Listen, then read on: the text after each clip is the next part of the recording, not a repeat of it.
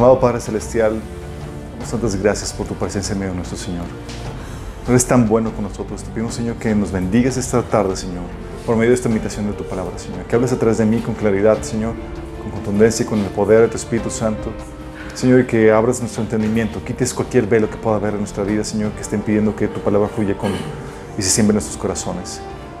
Al contrario, Señor, te pedimos, queremos pedir que se siembre, que produzca el fruto que tú has deseado para nosotros, Señor. Te lo pedimos en nombre de Jesús. Amén. Ok, chicos. ah, este tema publicado es la, décima sesión de la temática que estamos viendo del reino de Dios. Eh, vimos las, primeras seis sesiones. ¿Qué onda con el reino de Dios? ¿A qué se refiere la Biblia con el reino de Dios? ¿Cómo al inicio teníamos el reino de Dios? ¿Cómo se perdió el reino de Dios? ¿Cómo Dios no nos dejó sin esperanza, sino que nos prometió que el reino de Dios volve- volvería? ¿Sí? Eh, cómo el reino de Dios vino con Jesucristo de forma eh, parcial y comenzó un periodo de amnistía que ha durado hasta el día de hoy, en donde se predica el, eh, que el reino de Dios esté acercado, eh, pero que se va a cumplir, se va, va- va a establecerse en la tierra. Platicamos en la, en la quinta sesión qué onda con el regreso del reino, cómo viene a establecerse en la tierra, cómo va a ser un- una guerra contra los gobiernos de este mundo, contra los reinos de este mundo y vamos a conquistar la tierra para, para Dios. Para luego pasamos a, a platicar acerca de las glorias del reino, ¿se acuerdan? Las maravillas y cosas tan tremendas que Dios tiene preparado para todos nosotros y es wow, sí, vale la pena vivir y arriesgar todo lo que estamos viviendo. Y, pero en la sesión 7 platicamos acerca de, de cómo se perdió esa concepción del reino a lo largo del, del, del- del cristianismo. ¿Se acuerdan? Cómo en vez de, de- de tener una concepción, una mente que, que enseña la Biblia que es eh, eh, Dios quiere hacer de la tierra una, una colonia del cielo, nos pasamos a una estrategia, una mentalidad de escape donde vámonos todos al cielo. Aquí ya se pudrió todo. Sí. Eh, y pasamos de tener una mentalidad de, de gobernar sobre la tierra a una mentalidad de vamos a estar como un coro celestial adorando a Dios por toda la eternidad allá en el cielo. ¿sí? Y todas esas cuestiones que se empezaron a, a- a opacar y opañar el mensaje del reino de Dios y se perdió. Y se hizo la distinción entre la, la, la concepción eclesi- es, eh, religiosa, ¿sí? o la, cuestión religiosa y el mundo secular. Se empezamos a creer que solamente Dios sirve dentro de la iglesia, etcétera. Todas esas cuestiones. Y en la sesión 8 platicamos del dominio del reino, cómo el reino de Dios abarca todos los dominios de la tierra, todas las áreas de, la actividad humana, y Dios gobierna sobre todo. Sí, ya hemos platicado eso. Y en la sesión 9 vimos cómo se establece el reino de Dios en, todo, en cada una de estas áreas. Y explicamos el por qué. Porque, oye, si decíamos, oye, si lo que hagamos aquí en la tierra, eh, no, si no vamos a, necesariamente ocupar las posiciones de preeminencia, de influencia, de opulencia en la tierra, ¿para qué trabajamos para extender el, el reino de Dios en las diferentes áreas? Oye, si no vamos a lograr conquistar el mundo para Cristo en este tiempo, ¿para qué esforzarnos en manifestar y establecer el reino de Dios en la tierra? Y hemos explicado cuál es la razón, la razón de ser de por qué estamos trabajando, trabajando en manifestar el reino de Dios en las diferentes áreas de la, actividad humana. Y la razón tiene que ver con apoyar el mensaje del Evangelio. Es decir, nosotros predicamos el mensaje de que el reino de Dios es cercado y damos muestras de esa manifestación parcial del reino de Dios. Cada vez que manifestamos que hay una restauración de una vida, de una familia, de una empresa, cada vez que manifestamos los principios y la gloria de Dios, lo que estamos haciendo, estamos corroborando con nuestra vida, con nuestra práctica, que, que el reino de Dios efectivamente se ha, se ha acercado. Y esas son las primicias de eso. Y también lo que platicamos es que con, nuestra, con, con esta práctica, con extender el reino de Dios en las diferentes áreas, hacemos también el mensaje atractivo para que más gente pueda convertirse. ¿Sí? ¿Se acuerdan cómo tenía que ver el, el cómo Pablo decía a los esclavos y demás que, chicos, pórtense bien, hagan y obedezcan a Dios en todo para que hagan la doctrina, el evangelio atractivo a la demás gente? O como hablaba de las mujeres casadas de que ya le predicas a tu marido, no entiende, ahora con tu comportamiento haz atractivo el evangelio para que puedas ganar a tu esposo. ¿sí? Y eso es lo que hacemos, con nuestras vidas predicamos y corroboramos el mensaje que, que- que el Señor nos ha dado a anunciar en este tiempo. Sí. Y es aquí donde, en esta manifestación del reino, en la sesión pasada vimos cómo se tiene que establecer primero el reino de nuestro corazón y debemos de conquistar las diferentes áreas de nuestra vida antes de extenderlo afuera, ¿sí? O prioritariamente antes, eh, antes de establecerlo afuera. Pero eh, quiero también corroborar o platicar el día de hoy algo que, que nos va a ayudar a entender qué onda con el reino, que es la cultura del reino de Dios. ¿Sí saben a qué se refiere cuando hablamos de una cultura corporativa u organizacional? ¿sí? Una cultura, cultura corporativa y organizacional se compone por todas las prácticas, valores, creencias que comparten una organización, un grupo de personas. ¿sí? Y el reino de Dios tiene una cultura propia. Y el, en ese tiempo que, que, que estamos aquí en esta tierra, manifestamos una cultura propia que se contrapone a la cultura del reino de las tinieblas. ¿Sí? Y eso va a ocasionar que haya un conflicto cultural. De hecho, la forma en que tú vas a ver el, el, reino de Dios y el reino de las tinieblas aquí en la tierra, vas a ver un choque cultural, buscando establecer los valores, principios y diseño de Dios en la tierra, por un lado los cristianos, los que estaban siendo influenciados por la perspectiva y por el Espíritu de Dios, versus los que están influenciados por el Espíritu de las tinieblas. Y la cultura, ese choque cultural, tú lo vas a ver en muchos, de muchas formas. En Estados Unidos, por ejemplo, es muy notorio todo ese choque cultural, porque cada, por ejemplo, ahorita cada vez que eh, Trump está queriendo ser o sacar o establecer una política conservadora de pro vida, de eh, para que va de acuerdo a los principios y diseño de Dios, tú dices, oye, ayuda a que la sociedad se, se, mejore, ayuda a que todo, a que, a que avance el progreso y demás. No, no dan gracias ni, ni, ni están agradecidos con lo que está haciendo en ese sentido, sino que se contraponen porque hay una confrontación cultural muy, muy fuerte. ¿sí? Entonces, tenemos que entender esto porque eso te va a ayudar a entender mucho de lo que sucede en el, en el ámbito social. Pero también tienes que saber qué aspectos culturales nos caracterizan contra el reino de las tinieblas. Porque si tú entiendes estos aspectos culturales que dan forma a la cultura del reino en el tiempo presente, tú vas a poder estar alerta a cualquier contaminación cultural que pueda venir por parte del reino de las tinieblas. Porque muchas veces lo que hacemos es que absorbemos, eh, somos influenciados por la cultura del mundo y empezamos a vivir como, como, ah, como el reino del, del mundo. ¿sí?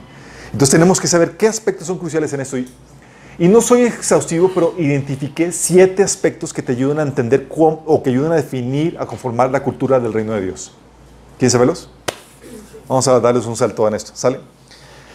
Siete aspectos que definen la cultura del reino de Dios. Primer aspecto es que en el reino de Dios el fundamento de todo lo que se hace, se vive y se experimenta en el reino de Dios es el amor. ¿sí? Suena muy chelala, pero déjame explicarte a qué se refiere con esto. ¿sí? Eh, Dios, no sé, la Biblia nos enseña que, que es el corazón del reino de Dios. 1 Corintios 13, del 1 al 3, remarca el aspecto del amor de esta forma. Dice, si hablo en lenguas humanas y angelicales, pero no tengo amor, no soy más que un metal que resuena, un platillo que hace ruido. Si tengo el don de profecía y entiendo todos los misterios y poseo todo conocimiento, y si, tengo una fe que logra trasladar montañas, pero me falta amor, no soy nada. Si reparto entre los pobres todo lo que poseo, y si entrego mi cuerpo para que le consuman las llamas, pero no tengo amor, nada gano con eso. Hablando de que la esencia de todo lo que se hace tiene que tener esta esencia del amor. En el versículo 13 dice, ahora pues permanecen estas tres virtudes, la fe, la esperanza y el amor. Pero la más excelente de ellas es el amor, hablando de que es el aspecto crucial dentro del reino de Dios. 1 Juan 4, 16 dice, nosotros hemos llegado a saber y creer que Dios nos ama Dios es amor y el que permanece en amor permanece en Dios y Dios en él. ¿Sí? Tan fuerte es, esto. Eh, lo, genial de, este aspecto es que Dios es el motor de, este amor. Él es el que inicia todo este fluir del amor. Y cuando estás conectado con Dios, lo que empieza a suceder es que empiezas a vivir en este amor. Desconectado de Dios es imposible. ¿Sí? Y es algo que la Biblia dice que como nos, nos volvemos a conectar con Dios, que Dios es amor, es algo que debe caracterizar al cuerpo de Cristo, a la iglesia. Si algo nos debemos caracterizar o por algo nos debemos de conocer, más imagínate, es por el amor. Dice Juan 13, 34 al 35. Les doy un nuevo mandamiento, dice Jesús. Ámense unos a otros. tal como yo los he amado, ustedes deben amarse unos a unos a otros.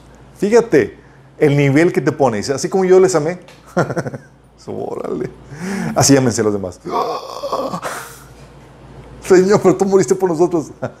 Haga lo mismo.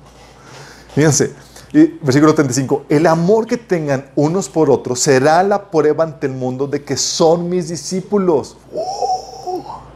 Si te estás dando cuenta de lo fuerte que está diciendo, dice, una característica en mi reino, en mi cuerpo, en mi iglesia es que es el amor entre ustedes. Y eso los va a caracterizar como míos ante el mundo. Qué heavy, ¿no? Qué peso, ¿no? Dices, hola chiquito, mírate eso. Y luego, 1 eh, Juan 4, de 7 al 8, dice, amados, amémonos unos a otros porque el amor es de Dios. Todo el que ama, todo aquel que ama, es nacido de Dios y conoce a Dios. El que no ama no, no, ha conocido a Dios porque Dios es amor. Fíjate que hasta te pone la característica, dice, si tú amas, eres nacido de amor. Esa es una señal de que realmente te reconectaste a la fuente que es Dios, de quien fluye el amor y por lo mismo tú puedes amar a más personas.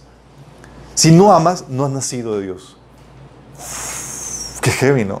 Si te das cuenta cómo la característica principal es esta, porque si estamos conectados a la fuente, que Dios es Dios y Dios es amor, debe fluir ese amor con nosotros. ¿sí? Dios es el motor, la fuente. Por eso dice que nosotros amamos, no porque seamos muy buenos, dice Juan, 1 Juan 4, 19, nosotros le amamos a Él porque Él nos amó primero. Él es la fuente. Recibimos el amor de Dios primero y entonces amamos. Es una consecuencia de recibir el amor de Dios. ¿Se acuerdan que habíamos platicado cuando tratamos el tema de sanidad emocional, que el egoísmo es producto del vacío emocional de la persona. Y una persona empieza a moverse motivada por el amor cuando uno tiene esa plenitud, esa llenura, que es el amor de Dios en su corazón. Es decir, recibe el amor de Dios, tu copa está desbordando y te mueves no por tu vacío, no por tu egoísmo, sino por esa llenura, ese amor que tú has recibido de Dios.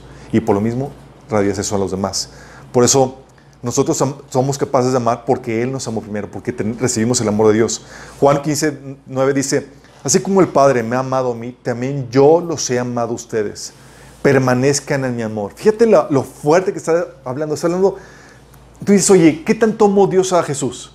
¿Te acuerdas las palabras de Dios el Padre que este es mi hijo amado en que tengo complacencia? Luego de Jesús dice, así como mi Padre me ama, te amo a ti, porque creíste en mí.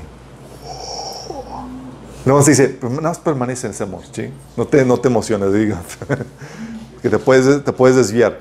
Juan 17, 26 dice, yo les he dado a conocer quién eres y seguiré haciéndolo para que el amor con que me has amado esté en ellos y yo mismo esté con ellos. Wow, el mismo amor. Qué, qué, qué fuerte que te... O sea, por eso algo que oraba Pablo y pedía en Efesios era que pudiéramos entender la anchura, la longitud, la profundidad del amor de Dios para contigo. Porque cuando te cae el 20, que te cae la revelación de que Dios te ama con la misma magnitud que, Dios amó a Jesús, es para conmocionarte. te, te vuela la tapa de los, de, los sesos. Y esta, eh, este amor, chicos, se expresa en tres direcciones. El amor se expresa hacia Dios, se expresa hacia ti y se expresa hacia tu, hacia tu prójimo. ¿sí? Mateo 22, del 37 al 38 lo pone de esta forma. Dice, Jesús les dijo, amarás al Señor tu Dios con todo tu corazón, con toda tu alma y con toda tu mente. Este es el primero y grande mandamiento.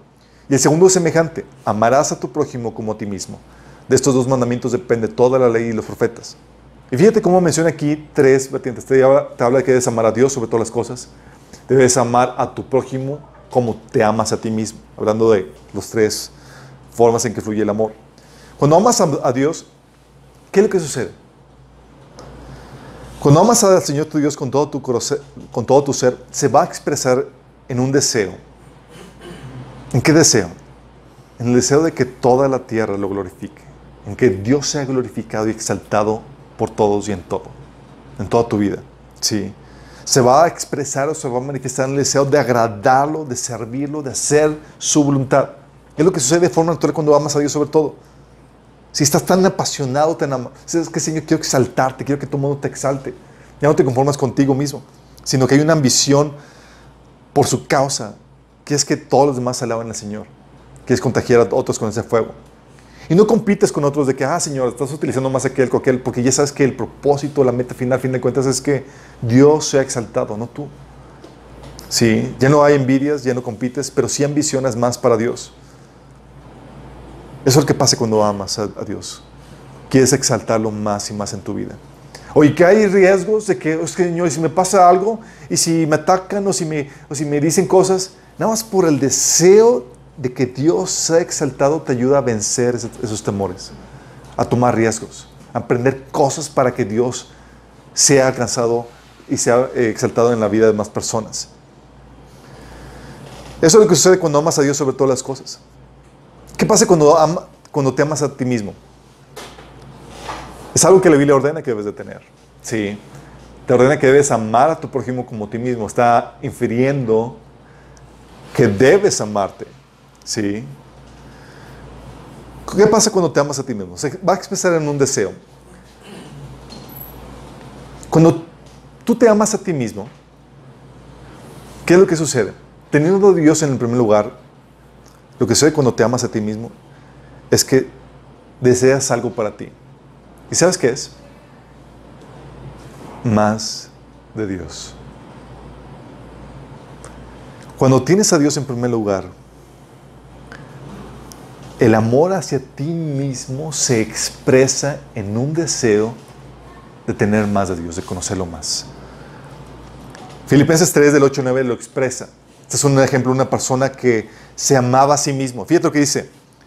Todo lo que considero pérdida por razón del incomparable valor de conocer a Cristo Jesús, mi Señor. Por Él lo he perdido todo y lo tengo por estiércol a fin de ganar a Cristo y encontrarme unido a Él. ¿Por qué? Porque Él encontró lo más valioso en el universo que no son los estudios, ni los títulos, ni las reputaciones, ni una esposa, ni hijos. Es, estamos hablando de Dios mismo. Y él decía que él, por causa del amor que él tenía por sí mismo, lo que más quería era más de Dios. Sí. Pero dice, considero todo perdido por razón del incomparable valor de conocer a Cristo Jesús, mi Señor. Por él lo he perdido todo y lo tengo por estiércol, a fin de ganar a Cristo y encontrarme unido a Él. Sí. Lo que es lo que expresaba el salmista en el Salmo 73, 25. Dice, ¿a quién tengo yo en los cielos sino a ti? Y fuera de ti, nada deseo en la tierra. Este deseo natural de tener más de Dios, chicos, viene por consecuencia cuando tienes a Dios ocupando el primer lugar en tu vida. Si dices, oye, ¿qué es lo, qué es lo mejor que puedes desear para ti mismo? ¿Qué es lo más valioso? ¿Qué es lo más grandioso? ¿Hay algo más grande que Dios? ¿Algo más valioso que Dios? ¿Algo más maravilloso que este ser que adoramos? Nada. Entonces, si tú estás en el orden de Dios, si estás en este amor, donde amas a Dios sobre todo, lo que vas a querer para ti es más de Él. Sí.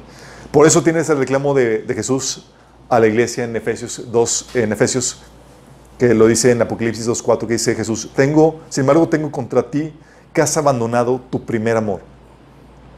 Ya no, o sea, ya no, no anhelaban a, Dios. Ya no ocupaba el primer lugar, ya no era lo que más deseaban.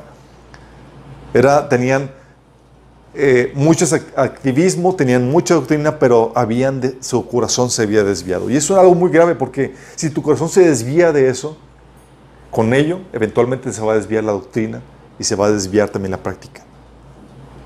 El amor es el corazón de esto. Entonces se expresa en tener, el amor hacia ti mismo se expresa en el deseo de tener más de Dios. Se expresa también, ¿sabes cómo? En el deseo de vivir. Si tú te amas a ti mismo, deseas vivir, deseas tu bienestar. Dice Efesios 5:29, nadie odia su propio cuerpo, sino que lo alimenta y lo cuida tal como Cristo lo hace por la iglesia. Fíjate, está diciendo, hay un amor propio que te ayuda o que te lleva a mantenerte con vida, a, buscar tu bienestar en ese sentido. Juan 17.3 dice que esta es la vida eterna, que te conozcan a ti, el único Dios verdadero, y a Jesucristo, a quien tú has enviado. Por eso Jesús le, ponía estas comparaciones decía, ¿de qué te sirve ganar el mundo entero y si pierdes tu alma? ¿Sabes a qué apelaba Jesús? Apelaba al amor propio. Decía, ten, ten un poquito de amor propio. O sea, ¿qué ganas con ganar eso? Y al final te, te pierdes a ti mismo por la eternidad. O sea, no te interesas, no te preocupas por tu alma Está apelando al amor propio. ¿Sí? Y por eso decía Jesús, esta es la vida eterna. ¿Quieres la vida eterna? ¿Quieres vivir? ¿Tienes amor por ti mismo? Esta es que te conozcan, que conozcan a Dios y a Jesucristo. ¿Sí? Y también se expresa no solamente en ese deseo por vivir, también se expresa en ese deseo por obtener la gloria de Dios. No de los hombres. Se expresa en este deseo de obtener lo mejor. ¿Y qué mejor que obtener la gloria de Dios? La gente trabaja por recompensas, títulos, bonos, posiciones. Pero ¿qué más grande que obtener la alabanza y la gloria de Dios? ¿Hay algo más grande que se te ocurra? Nada. Sí. En eso se expresa el amor propio. En el deseo de obtener lo mejor que hay, que se encuentra en Dios. Dice Romanos 2.29, una persona con un corazón transformado busca la aprobación de Dios y no de la de la gente. ¿Por qué? Porque ya sabe que es lo mejor, ya sabe que está en Dios. Romanos 2.7 dice que Dios dará vida eterna a los que siguen haciendo el bien, pues de esta manera demuestran que buscan la gloria y el honor y la inmortalidad que Dios ofrece. Fíjate, el amor propio te lleva a buscar, ¿sabes qué? gloria, honra e inmortalidad. En Dios. Te, te lleva a buscar lo mejor para ti mismo. Si comparas todas las opciones dices, pues me conviene a Dios. Por eso Dios apela a tu amor propio cuando dice, ¿de qué te sirve ganar todo eso? Sí, ¿de qué te sirve? Tente tantito amor. Vayamos, ay, no, quiero algo temporal y cambiamos glorias eternas por baratijas presentes. Sí, tente tantito amor, lo que el Señor te, te, te, habla, te enseña. En ese amor que tienes para contigo mismo, la Biblia, te enseña que debes amar a tu prójimo al mismo nivel que te amas a ti mismo. Sí. Obviamente, ese amor varía o se expresa de diferentes formas de acuerdo a las responsabilidades que Dios te da. Aunque Dios te dice que ames a tu prójimo como a ti mismo, tienes responsabilidades diferentes en sentido de que Dios te va a ser responsable primero por tu familia antes que los de afuera. Aunque te dice que ames a todos por igual pero tienes diferentes responsabilidades. ¿Y cómo se va a manifestar el amor al prójimo? Cuando te amas a ti mismo, digo, amas al prójimo como a ti mismo, se va a manifestar en compasión. Va a surgir de forma natural. Esa compasión se manifiesta en el querer para otros que tengan lo, que, lo bueno que tú estás experimentando, lo bueno que tienes. Oye, estás experimentando una relación con Dios, estás experimentando esa plenitud, esa llenura, lo que sucede o tienes algo que los demás no tienen, se expresa en esa compasión. Mateo 9:36 dice, al ver las multitudes tuvo compasión de ellas porque estaban agobiadas y desamparadas como ovejas sin pastor. La única manera para que Jesús, haya podido tener esa compasión es porque él no estaba ni agobiado ni desamparado. si no era, me uno a la piti party con todos ustedes chicos. Sí, ¿quién podrá descartarnos? Pero él no estaba en esa situación. Sí, porque cuando tienes algo que los demás no tienen, surge esa compasión de forma natural cuando hay ese amor al prójimo como a ti mismo. Por eso dice en 1 Juan 3:17, si alguien que posee bienes materiales ve que su hermano está pasando necesidad y no tiene compasión de él, ¿cómo se puede decir que el amor de Dios habita en él? Órale. ¿Por qué? Porque ese amor se manifiesta en la capacidad de poder empatizar o de suplir la necesidad de otras personas con los recursos y con las cosas que tú tienes. Sí, porque la compasión se manifiesta en eso, en el deseo de que otros tengan lo bueno que tú estás teniendo. Y eso no solamente se expresa en el servicio, digo, en el, compasión, sino también en el servicio. ¿Ves que los demás necesitan algo? ¿O que necesitan ayuda o algo? ¿Qué haces? Te pones a atender, a suplir esas necesidades. Mateo 7:12 dice que hagas a los demás todo lo que quieres que te hagan a ti. Fíjate. ¿Cómo quieres que te, ¿Qué quieres que te hagan a ti? No, pues quiero que me hagan muchas cosas. Pues ponte a chambear, mi chavo. ¿Qué te hace? O sea, te está diciendo que el servicio, lo que haces, el valor agregado que haces debe estar motivado en el amor. Dice, y esta es la esencia de todo lo que se enseña en la ley de los profetas. Dices, yo no lo hago mal a nadie. Esa no es la problemática. ¿sí? Eso es la posición cómoda. Pues yo no lo hago nada mal y estás, estás comodito, sentadito, relajado, disfrutando. No. Esta actitud que el Señor te enseña es ponte a chambear por amor. Sí, es, ves algo que puede ser algo que, oye, quieres recibir cierto trato, cierta atención, cierto servicio, hazlo tú. Ponte a chambear, ponte a servir. Sí. Entonces no, se trata de que no haga un mal a nadie, sino se trata, estás haciendo el bien que tú deseas que te hagan a ti. Si no, no estás fluyendo en ese amor. El no hacer, nada, el no hacer malo a alguien es una posición cómoda que es igual, volvemos a lo mismo, egoísta. No hay esa proactividad. No solamente se manifiesta en ese, en ese servicio, también se manifiesta en un interés compartido. Porque cuando amas al prójimo, ya no te preocupas solamente por tus cosas, chicos. Andas de metichón. Es, ah, déjame preocuparme también por ti. Y andas preocupado por los demás. Es lo que dice Filipenses 2.4. Cada uno debe velar no solo por sus propios intereses, sino también por los intereses de los demás. Órale. Pues algo normal, ¿no? Oye, estás diciendo, no solamente te, vas debes de preocupar por tu propio bienestar, debes de preocuparte por el bienestar de los demás. No solamente debes de ver por tus intereses, sino también por los demás.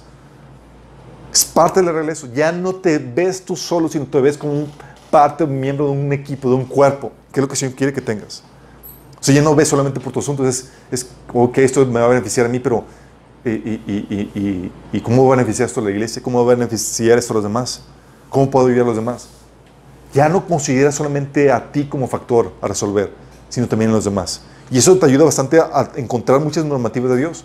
Hay muchas cosas que no debería ser, no por causa de ti, porque sepas que son buenas o malas, sino por testimonio de los demás. Y te limita eso, porque ya no ves tu propio interés, sino el de los demás. ¿Sí? Y eso también te lleva, eso te lleva a, dejar de, mostrar apatía al, prójimo. ¿Sí? Sí les pasaba que en las, a las, eh, los tiempos de los abuelos y demás, en donde eh, había un niño en casa y las abuelas reñaban, aunque no fuera su hijo, lo reñaban y lo corregían y todo el mundo lo, lo, lo, lo, utilizaba, lo trataba como si fuera su hijo. ¿Sí? Porque se interesaban en, él como si fuera suyo. ¿Sí? Y ni se enojaban ni se inmutaban. Ahorita de ti si, te, si alguien regaña y corrige a alguien que no corresponde. Ahorita se te enseña a, déjalo, son asuntos, es su vida. Y no es así lo que la Biblia enseña. Si realmente amas a tu prójimo, es te preocupas por ellos. Y no dejas que vayan por la vida descarriados o viviendo una vida como, como sea. De hecho, Jesús era odiado por ser entrometido. Decía, yo digo a la gente lo que está mal en su vida para que, que cambien. Y me odian. Sí. La vida así de que, ah, pues dejo que las cosas haga, cada quien haga lo suyo y que cada quien en su propia vida, es una actitud egoísta. cuando amas a tu prójimo, es, te involucras, tratas de llevar a la persona a que se corrija. No sé si vieron un, post que puse eh, en Facebook de un ateo que decía que, que no respetaba a los cristianos que no evangelizaban. No sé si lo llegaron a ver. Decía, yo no respeto a los cristianos que no evangelizan. Porque si un cristiano que realmente que, que tiene la salvación y que puede eh, eh, rescatar a una persona de la perdición eterna y no comparte, no, no lo respeto. Es como si vieras que un camión viene a atropellarme y no haces nada al respecto. O sea, ¿dónde está el amor? Eso decía un ateo. Eso decía un ateo, imagínate. Es, real. Hay, una, hay en Facebook, en mi... En mi Oye, eh, tan centrado. Que o sea, pero fíjate, o sea, es esos momentos de revelación que viene donde, donde así tipo volando, donde la burra está hablando y, sí, y en vez de entender la, la, reprensión, se te pone a discutir con él y dice, ¿cómo puede estar diciendo eso? Y pero el punto es el corazón de eso.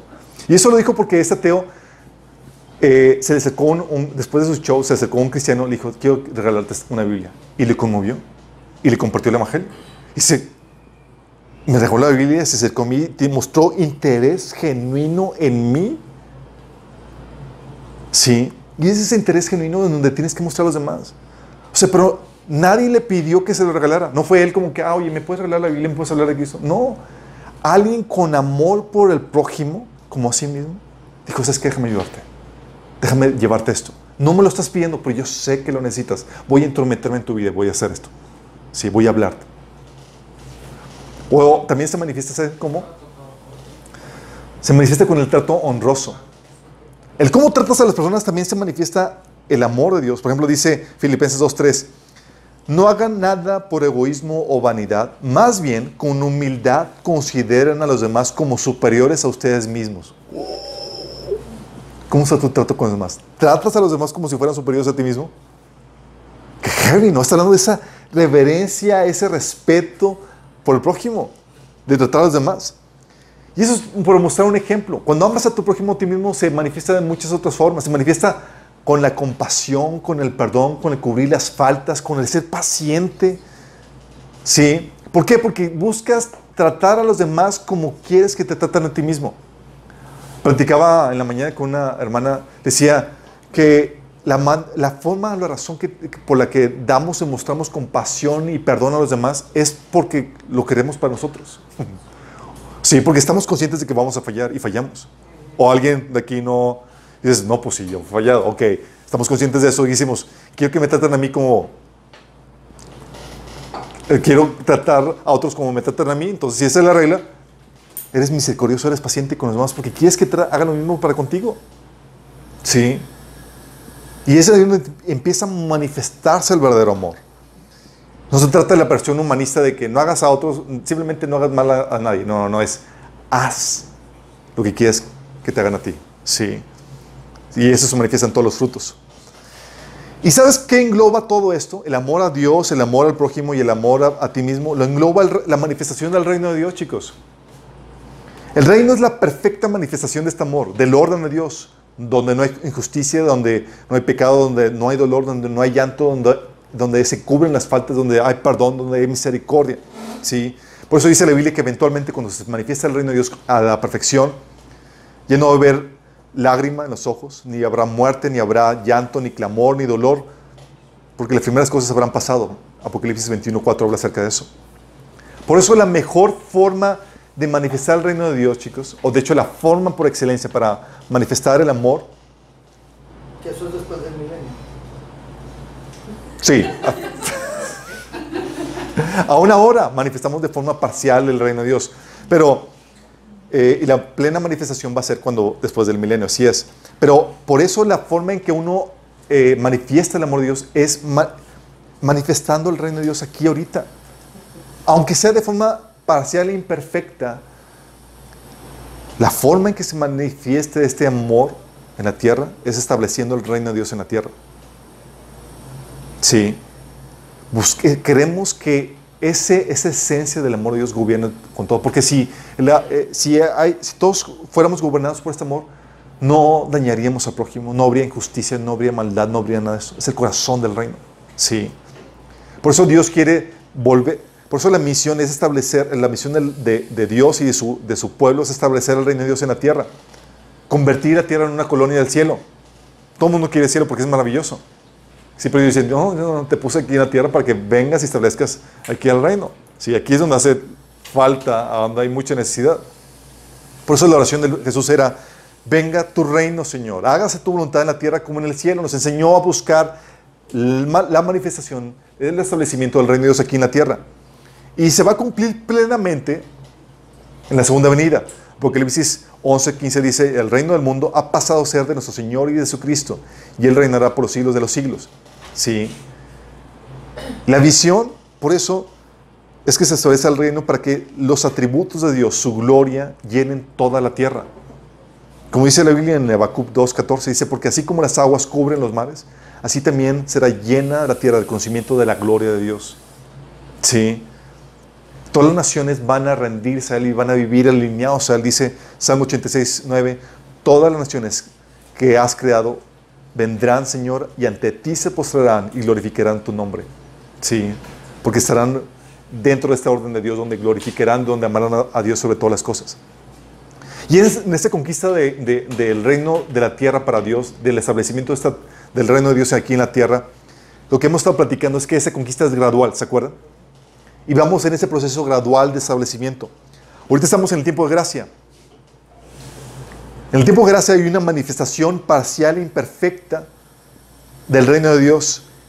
Una manifestación parcial e imperfecta que nos permite anunciar este tiempo de amnistía. Sí. Cuando venga la segunda venida, el día del Señor, va a ser la conquista, la destrucción de todos los opositores al reino de Dios. El reino milenial va a ver- se va a ver la manifestación gloriosa del gobierno de los hijos de Dios en la tierra. Y en la nueva Jerusalén, en la nueva tierra, vamos a ver la consumación con la perfección absoluta, donde Dios el Padre vivirá de nueva cuenta con los seres humanos. En esta fase en la que estamos, en este tiempo de gracia, la manifestación parcial del reino de Dios nos permite anunciar este tiempo de amnistía. Y es la esta- en esta manifestación parcial, en este establecimiento parcial del reino de Dios, es lo que es la forma en que cumplimos el amor a Dios, al prójimo y a nosotros mismos. Es la forma en que se cumple. ¿Por qué?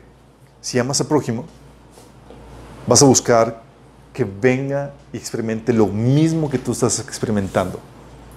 Vas a querer que el reino de Dios venga y se establezca en esa persona y que experimente lo que tú has probado en Dios. ¿O no? Sí. Y sí, y ese es el establecimiento en cada persona por medio del evangelismo el discipulado, por eso compartimos. Pero también, en el, por amor al prójimo y a Dios, buscas que el reino de Dios se establezca en cada área de la actividad humana para beneficio del prójimo, para la gloria de Dios y para la proclamación del Evangelio. Y es ahí donde nos podemos chambear en las áreas en las cuales Dios nos ha llamado y lo hacemos con excelencia, con toda integridad, de acuerdo a los principios de Dios, para que nuestro prójimo sea beneficiado, Dios sea exaltado y puedan ellos estar receptibles a escuchar el Evangelio con nuestro testimonio. Si vamos viendo cómo se manifiesta y cómo, cómo expresamos el amor de Dios en, en nuestros esfuerzos por manifestar, sí, de forma imperfecta, pero manifestar todavía el reino de Dios aquí en la tierra. Entonces el amor es el corazón, es el punto principal. Pero otra cosa que, que caracteriza al reino de Dios es el respeto y la reverencia por la palabra de Dios. Fíjate, el respeto y la reverencia. La cultura del reino de Dios se manifiesta en eso. Porque en el reino, chicos, su palabra es la ley. La norma de vida es lo que regula el reino de Dios. Sí, es un fundamento del reino que contiene la voluntad del rey para todas las áreas de la vida. Es la constitución. Dice la Biblia que, que su cuerpo, su iglesia, es edificada, es edificado sobre los fundamentos de los apóstoles y profetas, siendo la principal piedra del ángulo Jesucristo mismo. Y cuando habla aquí de los apóstoles y profetas, está hablando de, de los, de los apóstoles, está hablando de las enseñanzas en el Nuevo Testamento, y los profetas está hablando de las enseñanzas del Antiguo Testamento. Es decir, te está diciendo está fundamentada en la Biblia, Antiguo y Nuevo Testamento. ¿Sí? Es la palabra de Dios la que regula y la que da forma a su reino. Él es en ella, la- ella la que nos da los valores y los diseños para cómo debe ser la familia, cómo deben ser las relaciones laborales, para cada área de actividad del ser humano. Su palabra la que lo regula. Sí. La Biblia es, por lo mismo, la constitución del reino.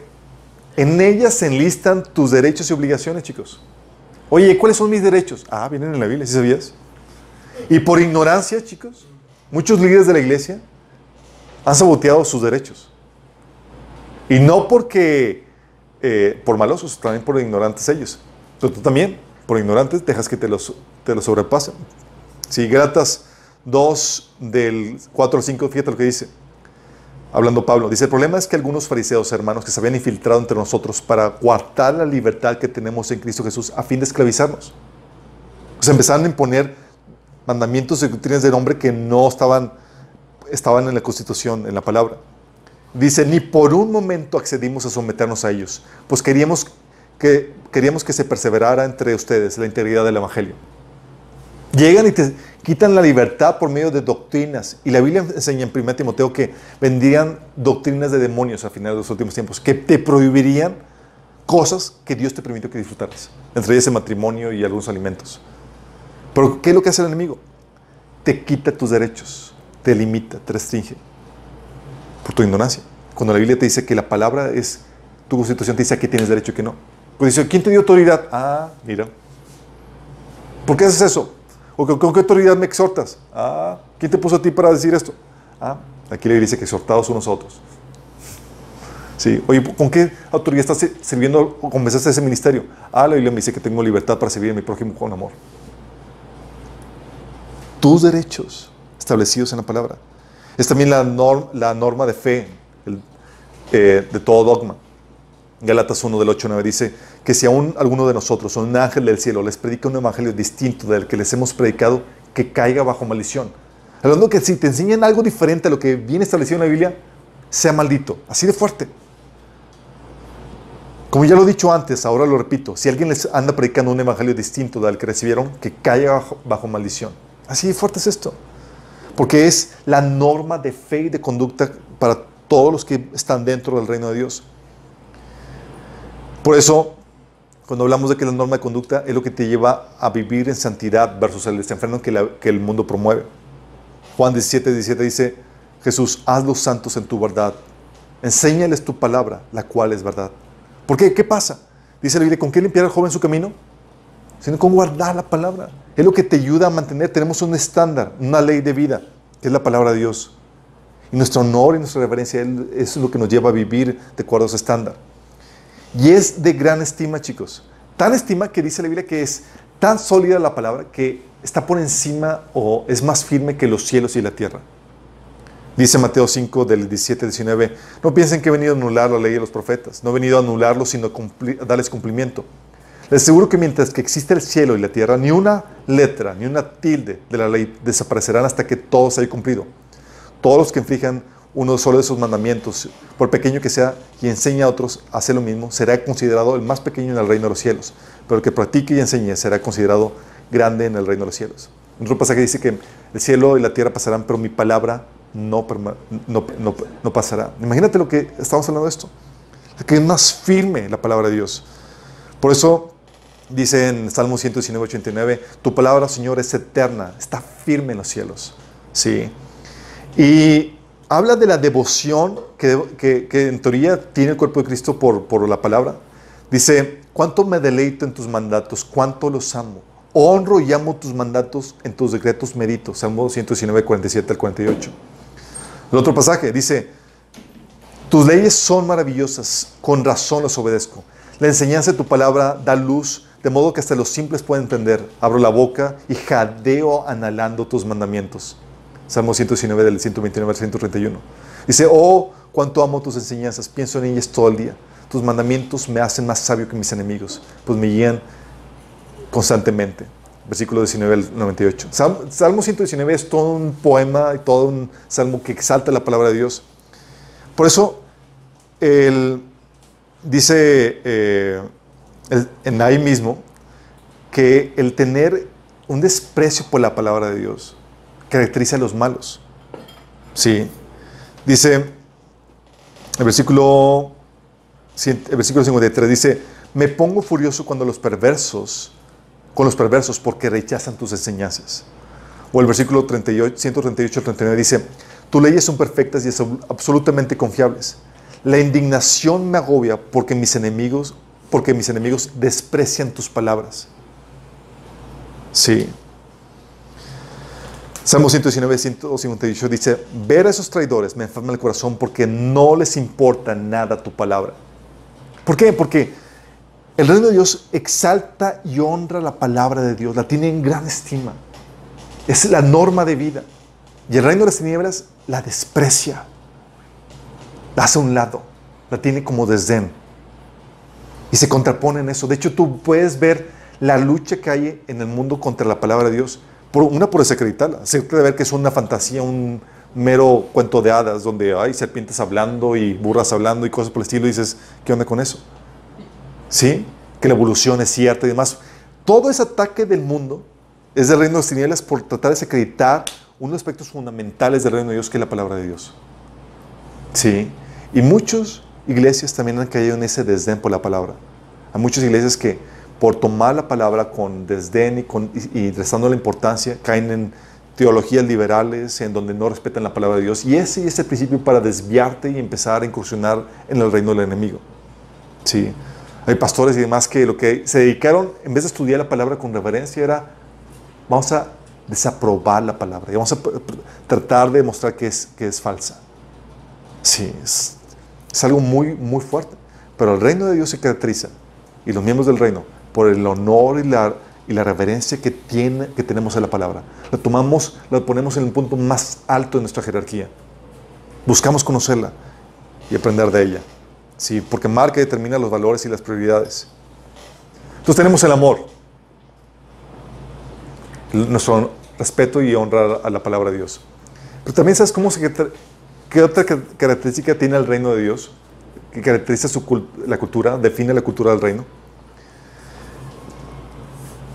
Esta- este, estas culturas te van, a entender, cuando veas la historia, te van a ayudar a entender por qué la iglesia era como era y por qué se comporta de esa forma.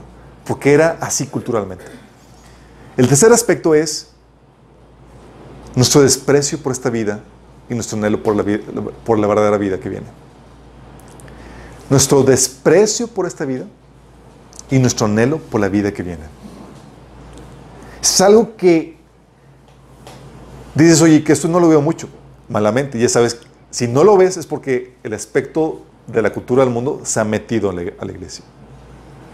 Pero algo que definía la cultura de la iglesia, del reino de Dios, es eh, nuestro desprecio por esta vida y nuestro anhelo por la vida que viene. Mateo 16, 25 dice, porque todo el que quiera salvar su vida, la perderá. Pero el que la pierda, el porque pierda su vida por causa de mí, la hallará.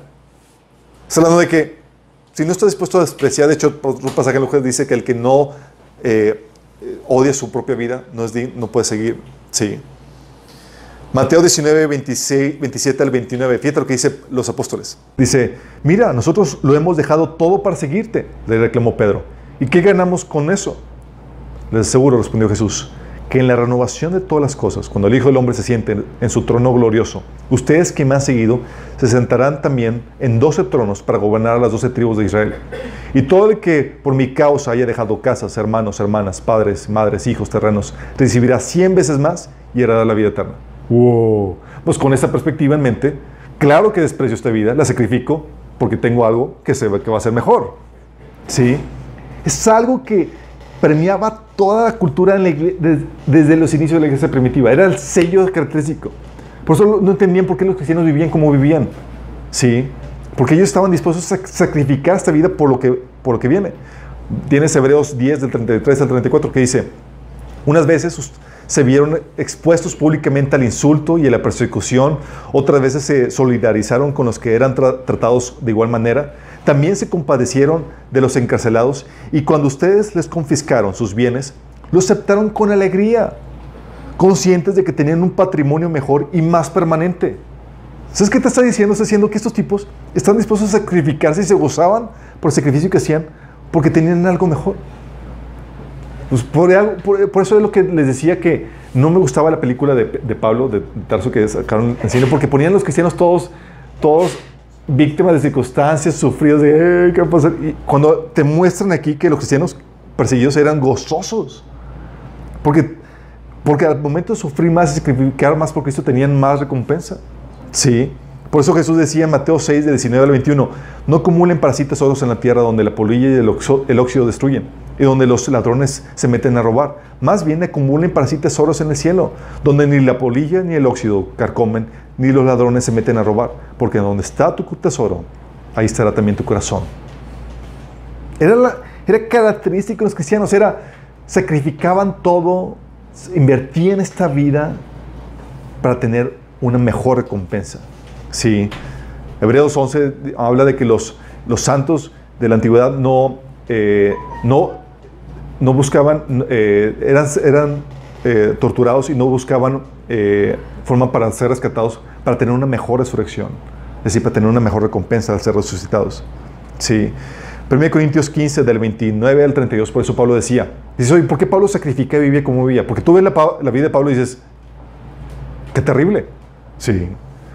Hambres, peligros, persecución y, y, y esos eran los megapóstoles. Sí. Nada que ver con los apóstoles de ahora de que andan su, están buscando su ofrenda para comprarse su, último avión y viajar. No, era acá, era, ¿qué es el apóstol? Paga el precio, chiquito. Y Pablo decía en 1 Corintios 15, del 29 al 31, si los muertos no son resucitados, ¿para qué nosotros a todas horas podríamos, eh, pondríamos en peligro nuestra vida? Pues le juro, amados hermanos, que todo el día enfrento la muerte. Esto es tan cierto como el orgullo que siento por, lo que Cristo Jesús, nuestro Señor, ha hecho en ustedes. Y qué valor en luchar contra las fieras salvajes, esa gente de Éfeso, si no habría resurrección de los muertos. Si no hay resurrección, de, si no hay resurrección comamos y bebamos, que mañana moriremos. Porque eso es lo que sucede. Como la iglesia está, tiene en perspectiva la vida eterna, con toda facilidad, ¿qué hacemos? Estamos dispuestos a invertir nuestra vida ahorita. Al final de cuentas, voy a vivir para siempre. Sí. O sea, voy a vivir para siempre, ¿qué? O sea, con, con gusto invierto ahorita, sacrifico ahorita para tener una, mayor, una mejor resurrección. Es lo que Pablo enseñaba a los ricos. Decía Pablo ah, en, en 1 Timoteo 6, del 18 al 19, enséñale a los ricos de este mundo. Y fíjate, ¿qué les enseñaba? No les decía que disfrutaran esta vida. Sí. Igual que Pablo, porque cuando, cuando tienes en mente nada más esta vida, es aprovechala. ¿Han escuchado el dicho? Disfruta esta vida porque la vida es corta. Se contrapone con la cultura del reino. Es invierte esta vida, que es la corta, para que disfrutes la larga. Esa es la cultura del reino. Fíjate lo que dice. Enséñale a los ricos de este mundo, dice, no que disfruten la vida, sino a que usen su dinero para hacer el bien. Deberían ser ricos en buenas acciones, generosos con los que pasan necesidad y estar siempre dispuestos a compartir con otros. De esa manera, al hacer esto, acumularán su tesoro como buen fundamento para el futuro, a fin de experimentar lo que es la vida verdadera. ¿Sí? ¿Por qué, chicos? Porque cuando no tienes en perspectiva la, la- la- eternidad, ¿sabes qué? Vives esclavizado con el temor a la muerte. Es lo que sucede, vives esclavizado con el temor a la muerte. La gente tiene miedo a morir. En teoría, tú y yo, no. bueno. ¿Verdad que no? No. Sí, porque cuando tienes esta vida y es lo único que tienes, tienes temor a perderla. De hecho, dice Hebreos 2.15 que únicamente con la obra que hizo Jesús, el Hijo podía libertar así, podía libertar, libertar, libertar así a todos los que vivían esclavizados por temor a la muerte. El mundo vive esclavizado por temor a la muerte. Tiene miedo a morir. Apocalipsis 2.11 te lo contrasta con los hijos de Dios. Fíjate lo que dice Apocalipsis 12.11. Ellos, es decir, nosotros, lo, eh, hemos vencido a Satanás por medio de la sangre del Cordero y por el testimonio que dieron. Y porque no amaron tanto la vida como para tenerle miedo a la muerte. Fíjate, una característica de los que son del reino es que no amamos tanto la vida. Es decir, la despreciamos. No tenemos temor a la muerte. Porque sabemos que tenemos la vida eterna. Sí, por eso en Filipenses 2.8 le decía Pablo a los de Filipenses, dice, tengan la, ustedes la misma actitud que Cristo Jesús tuvo. Dice, ¿qué actitud? Ah, que Él estuvo dispuesto a humillarse, sacrificarse hasta la muerte y muerte de cruz. Dices, ¿Esa es la actitud? sí, esa es la actitud. Por eso, chicos, lo que enseña la Biblia no es a que disfrute la vida, es invierte la vida. Pablo decía, déjenme decirle lo siguiente, amados hermanos, el tiempo que queda es muy breve. Así que de ahora en adelante, los que estén casados no deberían concentrarse únicamente en su matrimonio. Los que lloran, como, o los que se alegran, o los que compran cosas, no deberían ser absorbidos en sus lágrimas, ni sus alegrías, ni sus posesiones. Los que usan las cosas de este mundo no deberían apegarse a ellas, pues este mundo, tal como lo conocemos, pronto desaparecerá. Hablando de lo efímero que es esta vida, mejor inviértela. Cuando ves este aspecto cultural que define el reino, que este aspecto que define la cultura del reino, tú volteas a ver la historia de los cristianos y dices, ¿por qué se comportaban así? ¿Por qué estaban dispuestos a dar todo y sacrificarse, ir allá, padecer tribulación, peligro de muerte, enfermedades, eh, sacrificar riquezas y demás? Ah, sin este aspecto cultural no lo vas a entender. No vas a entender ni pío por qué estaban haciendo eso. Sí. El otro aspecto cultural es que que define la cultura del reino es nuestra prioridad a ser formados a la imagen de Dios y vivir en la voluntad de Dios por encima de nuestras comodidades o anhelos.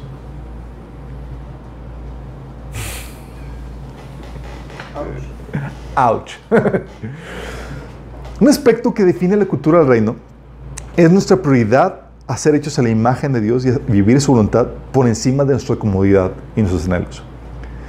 Si no entiendes esto, o si no tienes esta prioridad, no vas a entender por qué, por qué la Biblia vez tras vez te dice que te goces en las tribulaciones. ¿Por qué, Señor? ¿Por qué me pasa esto? Pues, Fíjate lo que dice, Romanos 8. Ah, te menciona Romanos 8:29 que es el propósito. Dice, porque a los que antes conoció también predestinó para que fuesen hechos conforme a la imagen de su Hijo. Cuando tienes en mente el propósito de Dios y cuál es la meta de Dios en tu vida, sabes que fuiste hecho para ser ima- hecho de la imagen de Dios, de Cristo.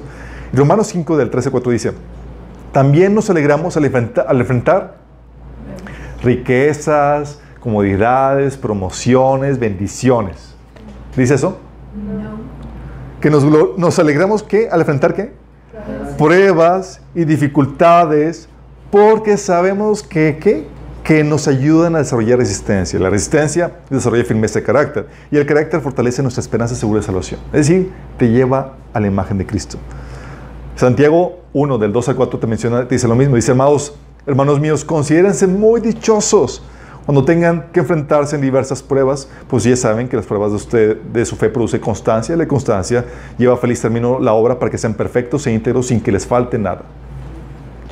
Fíjate, mientras que el mundo se goza en la bendición, en la, en la prosperidad, en la promoción, en, la, en, en los tiempos de paz, y se hunde con las pruebas y dificultades. En el reino, tú, en teoría, si, estás, si formas parte, si compartes de la cultura del reino, te gozas con las pruebas y dificultades y tribulaciones. Porque sabes que, estás, que Dios está forjando en ti la imagen de Cristo. Porque sabes que hay mayor gloria en ser hecho a la imagen de Dios que ser promocionado o tener una bendición temporal. Sí. Si vas, vas viendo cómo se contrapone la cultura de Dios con la cultura, la cultura del reino, con el reino de las tinieblas. ¿Qué te dice el mundo? El mundo, ¿sabes cómo te ataca? Te dice, uh, como decía Pedro a Jesús, Señor, esto jamás te acontezca. Y Jesús le dice, apártate de mí, Satanás. Porque no tienes la, vista, la mirada en las cosas de los hombres, sino en, la- en la- en las, cosas, en la- en las cosas de Dios, sino en las cosas de los hombres. ¿Por qué? Porque cuando tienes la mirada en las cosas de los hombres, no vas a ver esto. Vas a buscar tu bienestar, tu comodidad, antes que la voluntad, antes que el ser hecho en la imagen de Cristo. Sí. Cuando ves este aspecto cultural, volteas a ver el reino de Dios y a los que viven de acuerdo al reino de Dios y dices, ah, ahora entiendo. Por eso parecemos loquitos. ¿Es en serio? Sí, como que estás tribulado y demás y todavía con la sonrisa.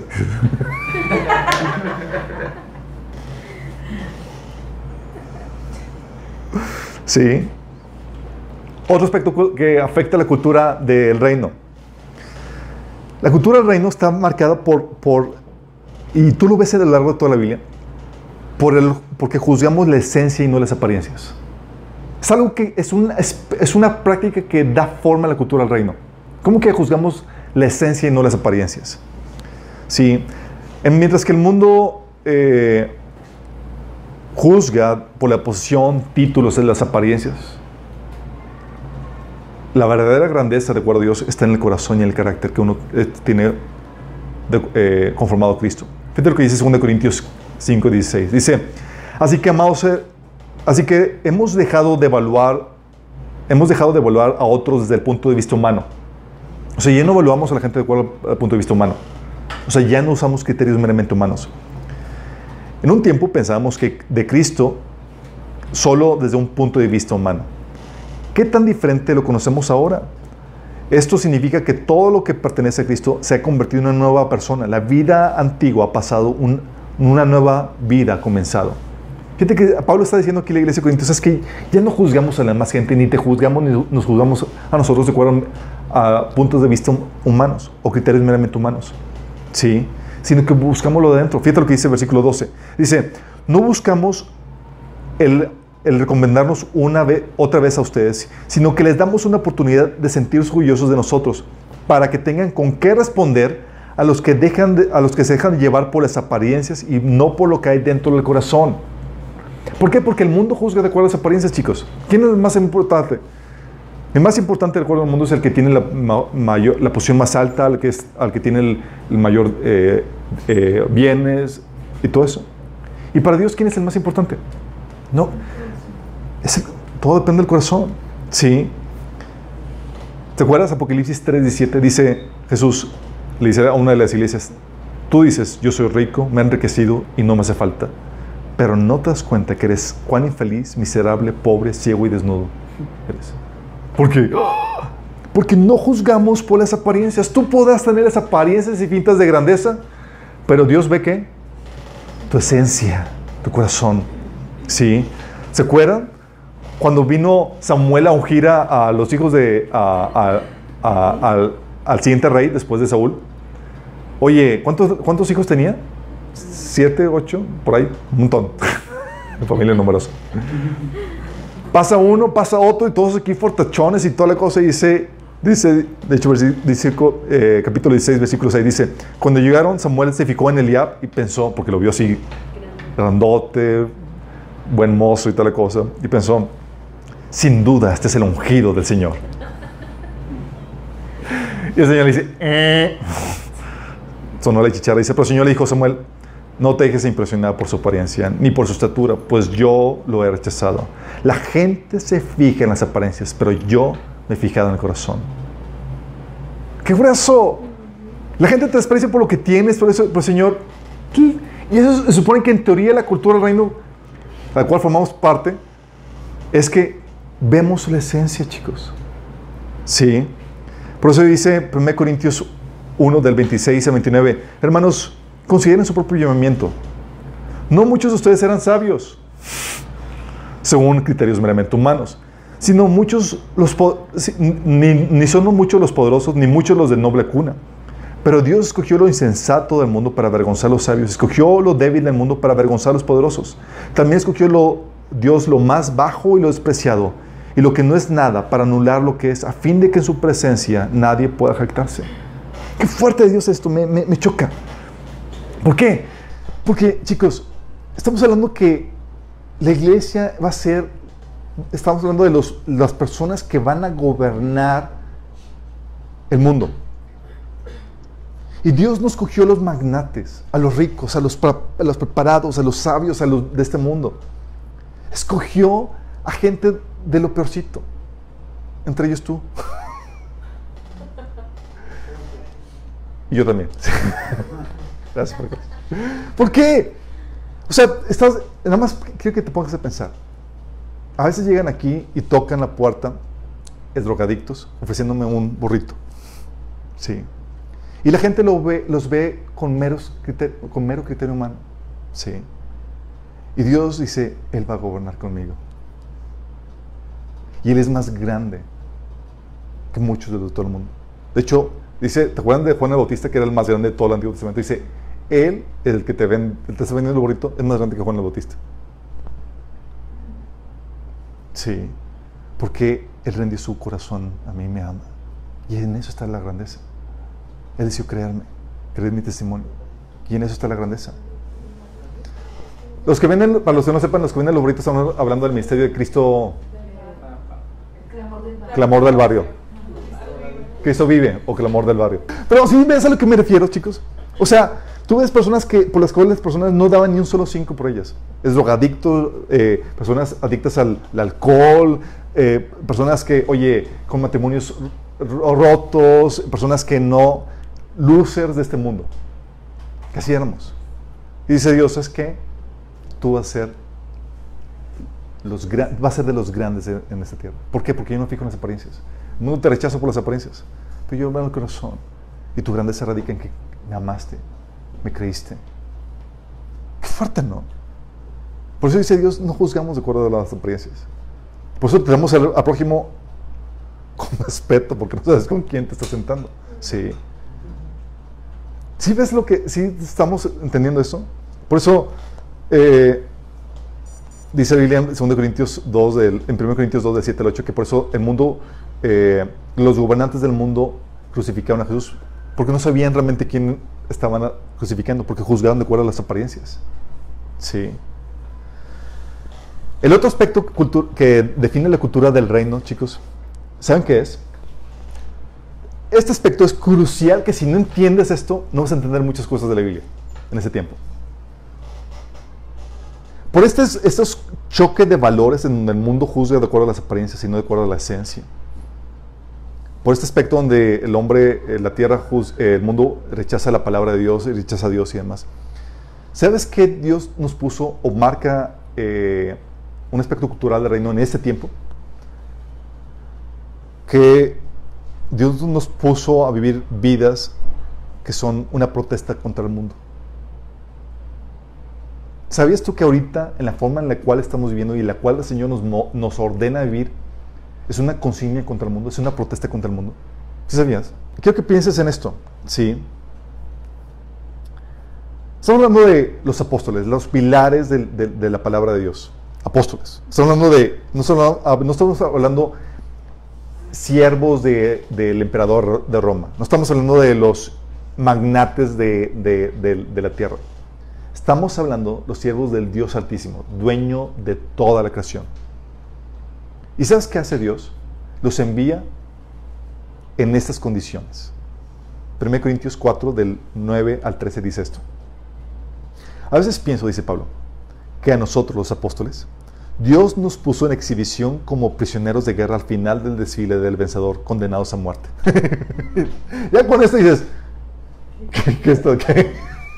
o sea, ¿qué lo que dice? Nos hemos convertido en un espectáculo para el mundo entero, tanto que la gente como para los, tanto para la gente como para los ángeles. O sea, Pablo sabía que, que, que, que los ángeles están viendo. Dice, nuestra entrega a Cristo nos hace parecer tontos. En cambio, ustedes afirman ser tan sabios en Cristo. Nosotros somos débiles, pero ustedes son tan poderosos. A ustedes se les estima, a nosotros nos ridiculizan. Incluso ahora mismo pasamos hambre, tenemos sed y nos falta ropa para abrigarnos. A menudo somos golpeados y no tenemos casa. Nos cansamos de trabajar trabajando con nuestras manos para ganarnos la vida. Bendecimos a los que nos maldicen. Somos pacientes con los que nos maltratan. Respondemos con gentileza cuando nos dicen cosas malas de nosotros. Aún así, se nos trata como la basura del mundo, como el desperdicio de todos, hasta este preciso momento. ¿Cuál era la lógica, chicos? ¿Por qué Dios mandaría a los apóstoles, sus siervos, los hijos de... No estamos hablando de cualquier personaje, estamos hablando del Altísimo viviendo en esas condiciones y sufriendo estas problemáticas. ¿Por qué? O el hombre más importante de la, de, del Antiguo Testamento, Juan el Bautista. ¿Se acuerdan? Dice Jesús, ninguno de los hombres nacidos de mujer hasta el día de hoy es más importante que Juan el Bautista. Oh, entonces Juan el Bautista, wow. Entonces esta es la persona más importante, más que César, más que Abraham, más que Moisés, más que todos ellos. Y Dios manda a este personaje mal vestido y mal comido. ¿Sí te acuerdas cómo lo mandó vestido? Ok, Señor, entonces voy a ser el hombre más grande hasta el día de hoy. ¡Genial! ¿Y qué privilegios tiene? Ahí te va tu ropita de camello. Y de comer, dieta de saltamontes.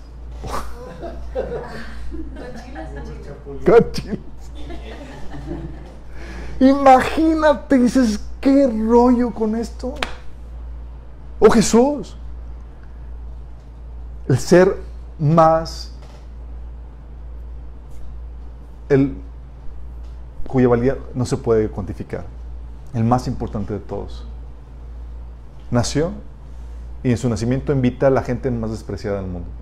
Invita a los pastorcitos pobres, no invitó a los líderes, no invitó a los magnates, no invitó a nadie más que a la gente despreciada. Los pastores y odiosos gentiles, que para los, judíos eran gente despreciable. Sí, los reyes magos. Imagínate eso. Esos eran los invitados. ¿Por qué Dios haría eso? O Jesús, sí. Eh,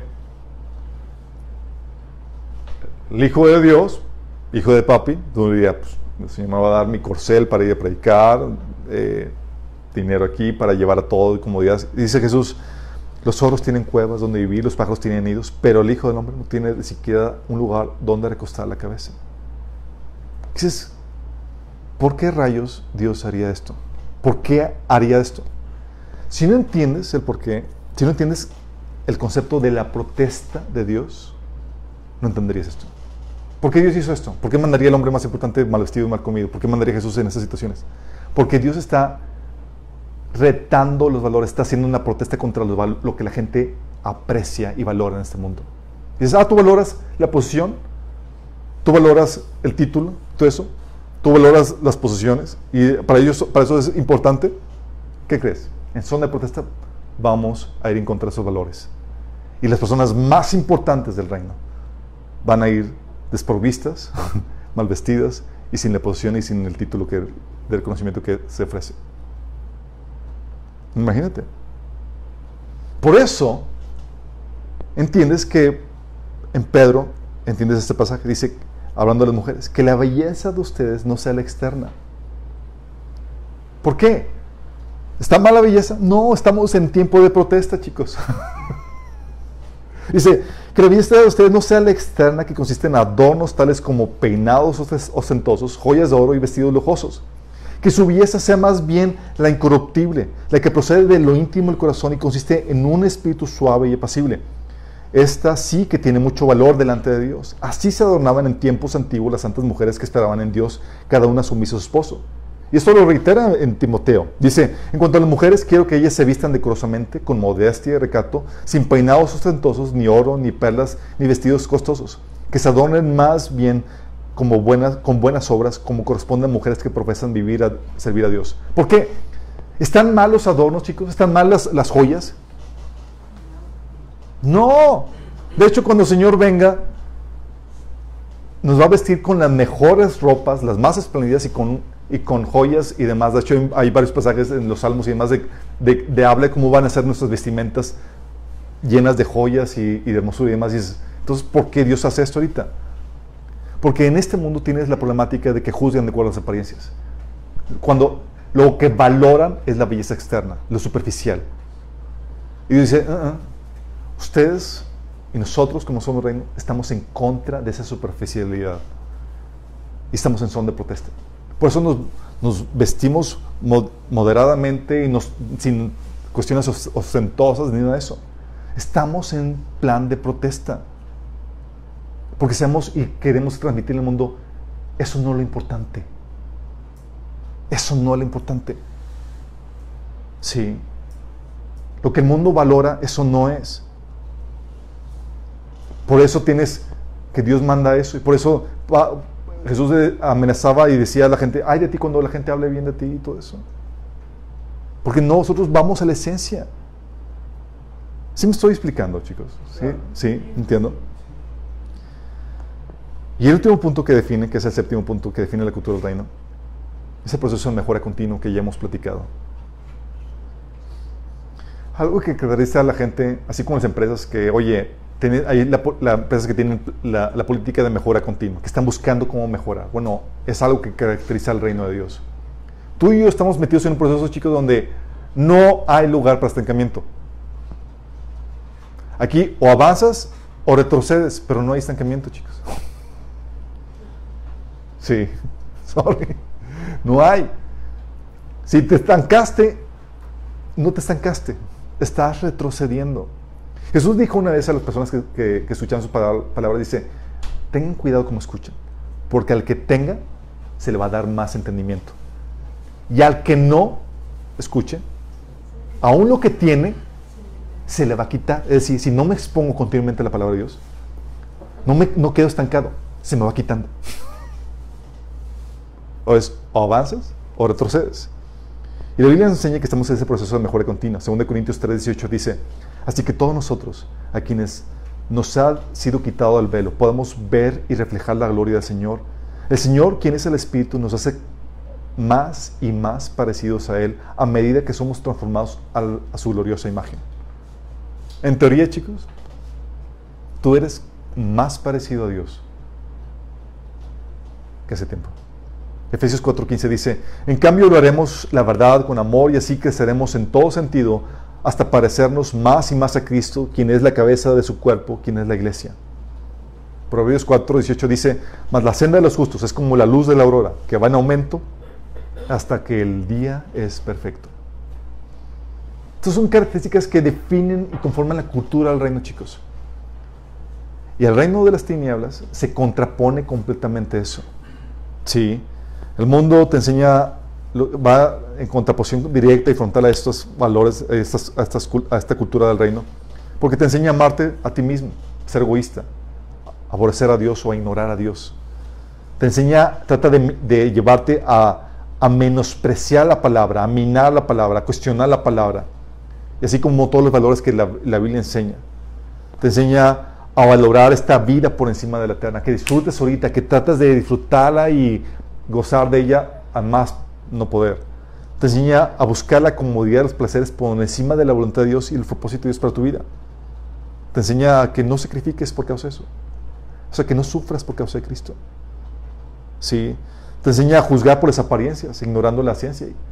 Y todavía, si eres todavía deslumbrado por las posiciones, los títulos, la reputación y todo eso, señal que todavía hay cultura del reino de las tinieblas dentro de ti. También te enseña a perseguir eh, lo que el mundo aprecia y valorar lo que el mundo valora, a seguir el flow en vez de protestar y ser una contracultura, ser la sal. Sí. Y te lleva en un proceso de continua y gradual descomposición y desviación, cada vez más. ¿Sí ven cómo se compone, se contrapone el reino, la cultura del reino con la cultura del mundo? ¿Cómo estamos en eso? ¿Hemos absorbido algo? ¿Buscamos ahora las metas y las, la, la gloria de este mundo ahorita en vez de sacrificarlo? ¿Nos hemos absorbido eso? ¿Sí? ¿Cómo andamos con eso? Quiero terminar con una invitación a las personas que, que nos están sintonizando para invitarte a que formes parte del reino de Dios. ¿Qué beneficios tiene? Innumerables. Primero, la Biblia te enseña que vas a ser salvo de la muerte eterna. Dice la Biblia que tu pecado nos lleva a una muerte eterna, a una condenación por parte de Dios. Pero Dios quiere que no mueras. Dios quiere que vivas. Y para eso tuvo que pagar la condena que tú y yo merecíamos muriendo en la cruz y resucitando tercer día. Y si tú estás dispuesto a creer que Jesús es Dios encarnado, que murió por ti en la cruz y que resucitó, y estás dispuesto a rendir tu vida a Él, puedes recibir el perdón de pecados y la vida eterna. ¿Qué va a implicar esto? El arrepentimiento no significa que no son buenas obras, es una actitud del corazón, que se va a manifestar en el deseo de conocerlo, en el deseo de hacer su voluntad. Ese deseo se va, ese deseo se va a manifestar en el, en el en empezar a leer la Biblia, empezar a hacer, en buscar hacer su voluntad, conocer y hacer su voluntad. Si estás dispuesto a arrepentirte, a rendir tu voluntad a Cristo y quieres creer y recibir este regalo de la vida eterna, te quiero invitar a que hagas una oración. Que cierres los ojos ahí, que le digas al Señor Jesús, Señor Jesús, te pido que me perdones. Te pido que me limpies de toda mi maldad. Yo creo que moriste por mí en la cruz y que resucitaste para la perdón de mis pecados. Y yo me arrepiento cada uno de mis pecados. Me arrepiento de seguir mis propios caminos. Te pido que me salves y que me des la vida eterna. En tu nombre Jesús te lo pido. Si hiciste esta oración, genuinamente se va a manifestar de esta forma. Vas a empezar a leer la Biblia, vas a empezar a congregarte, buscar una iglesia donde congregarte. Si no haces por lo menos estas cosas, sabes que no te arrepentiste de que quieres hacer y vivir tu voluntad como tú quieres. Sí, y que la oración no fue más que una oración hueca que no trajo salvación. Y todos los demás, si te das cuenta cuán importante es conocer la cultura del reino? Te ayuda a identificar cómo debemos de, debemos de vivir. Y cuando hablamos de cultura es cómo debe caracterizarse nuestra forma de vivir como individuo y como iglesia. La verdad es que hemos fallado mucho en cuestión del amor, por ejemplo, el uno al otro. Hemos fallado en tener esa reverencia como, por la palabra de Dios como, como se debe ser. Hemos sido absortos con las metas y con, las, con, las, con, los valor, con lo que el mundo valora en vez de protestarlo. Sí. En vez de, de vivir esas vidas de protesta que, que, Dios nos enseña a vivir. Y no porque estén mal esas, las, los ornamentos y la, y la opulencia. A fin de cuentas, nosotros vamos a ser los grandes y los opulentes cuando el Señor venga. Sino porque es el tiempo ahorita de protesta. Donde enseñamos al mundo que eso no es lo importante. ¿Cómo estás reflejando tu vida? ¿Eres sal? ¿Estamos siendo una contracultura? ¿O ya fuiste absorbido por este mundo? Vamos a orar para que el Señor nos ayude a realmente expresar, a vivir plenamente esta cultura que el Señor nos enseña, que formamos parte de su reino. Amado Señor, reconocemos que hemos fallado, Señor, y que no hemos vivido, Señor, recuerdo tus valores, a, lo, a la cultura del reino, Señor pedimos, Señor, que nos ayude a hacer las correcciones pertinentes, Señor. No queremos vivir como el mundo vive, Señor. No queremos valorar lo que el mundo aprecia. Queremos ser vivos ejemplos, Señor, emisarios tuyos del reino, que viven de acuerdo a tus valores, a tu cultura, Señor. Que estén aquí en señal de protesta, avanzando en contra de lo que el mundo valora, mostrando cuán hueco y superficial es la vida en este mundo, Señor, viviendo vidas que se contraponen a eso, Señor.